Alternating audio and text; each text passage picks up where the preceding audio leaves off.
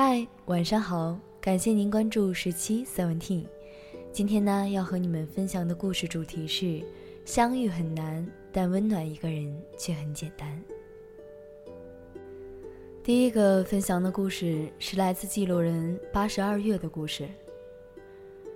夜晚北京的地下通道就像这个城市的缩影，衣衫褴褛的流浪者在这里蜷缩过夜。一张旧报纸就足以抵御所有的寒。下班的白领从这里匆匆而过，补好精致的妆容，要去赴一场约。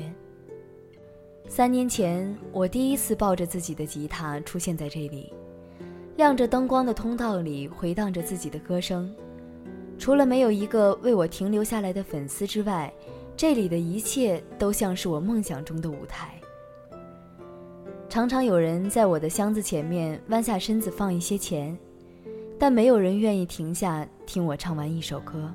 我曾遇到过一个试图驻足鼓掌的小孩子，结果我还没来得及张口和他说谢谢，小孩就被他妈妈扯着离开了。走的时候，他妈妈给我放下一张五元钱。在这些大人的眼里，我可能和路边乞讨的流浪汉没有什么区别吧。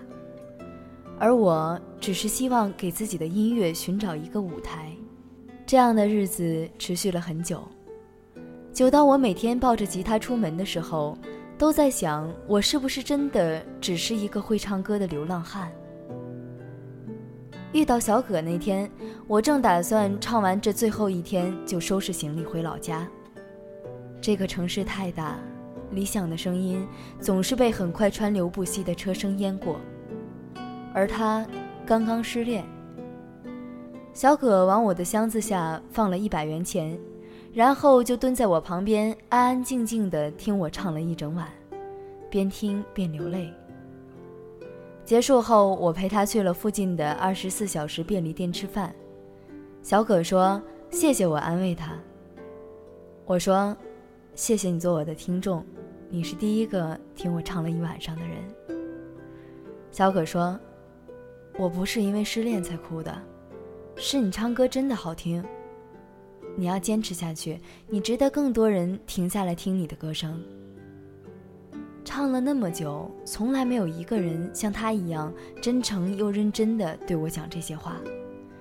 我承认我很感动，于是我吃了两碗泡面，攒足力气继续留在这个城市。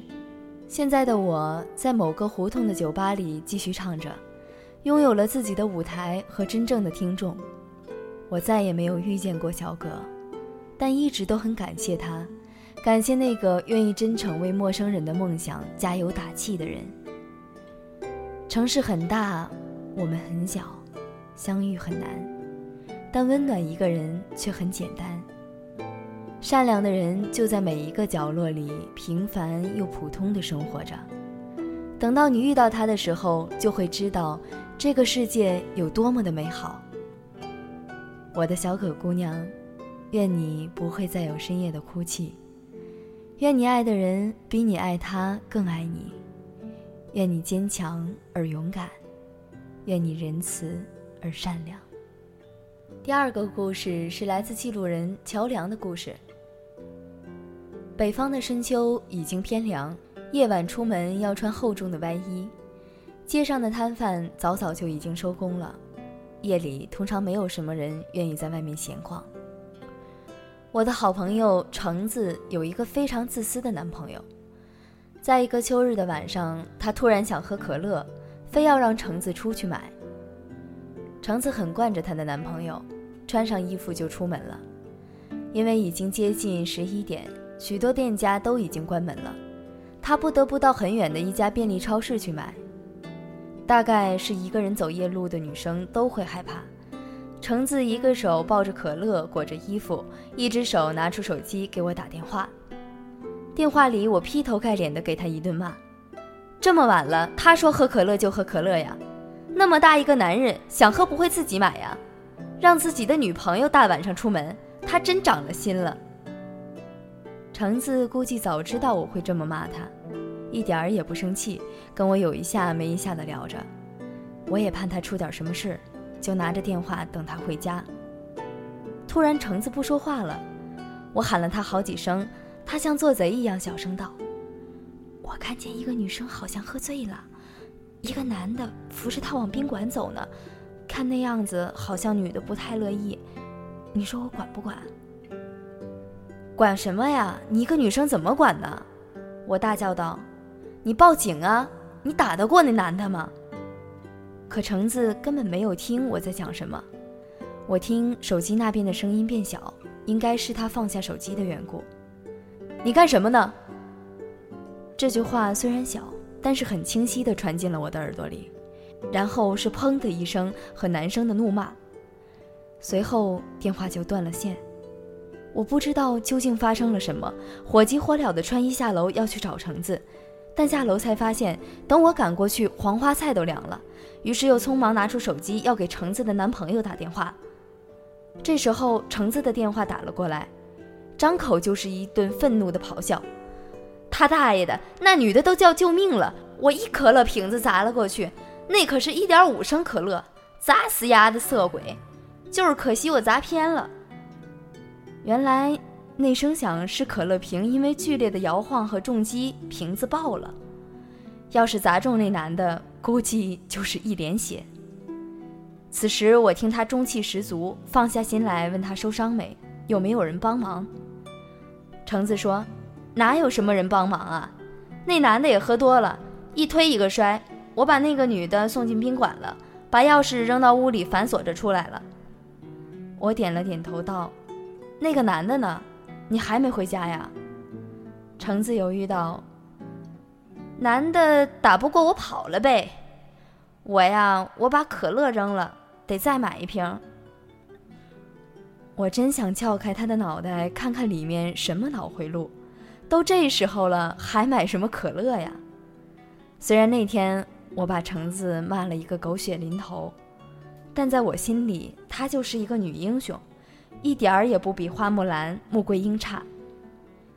有时候我们都会同情心泛滥，想要帮助什么，可又有各种原因无法亲自动手。就像那晚，若是我，我也只会报警，不敢该出手时就出手。所以，善良的你，我希望你能够永远幸福。最后一个分享的故事是来自记录人冷凡的故事。时至今日，我仍然记得四年前的那个冬天。那时我刚读大二，正值放寒假，火车到达阜阳时已是傍晚。我估摸着再坐大巴车，两个小时应该能够到家。出了火车站，热情的大叔大妈扯着嗓子喊：“杨桥、临泉的、太和的、阜南的，哎，小姑娘去哪儿啊？来，我帮你提包吧。”在我说了目的地之后，一位裹着格子围巾的阿姨不由分说地将我拽上了车。我戴上耳机，听着歌。并未发现窗外的风景越来越陌生。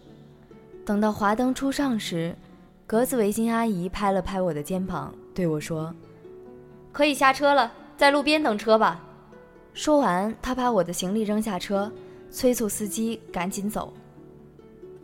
天已经黑了，我站在陌生的路口，不知所措，心里憋得难受，特别想哭。不远处，几位蹬三轮车的大叔指着我议论，毫无顾忌地嘲笑我，说我傻、脑残，活该被人忽悠。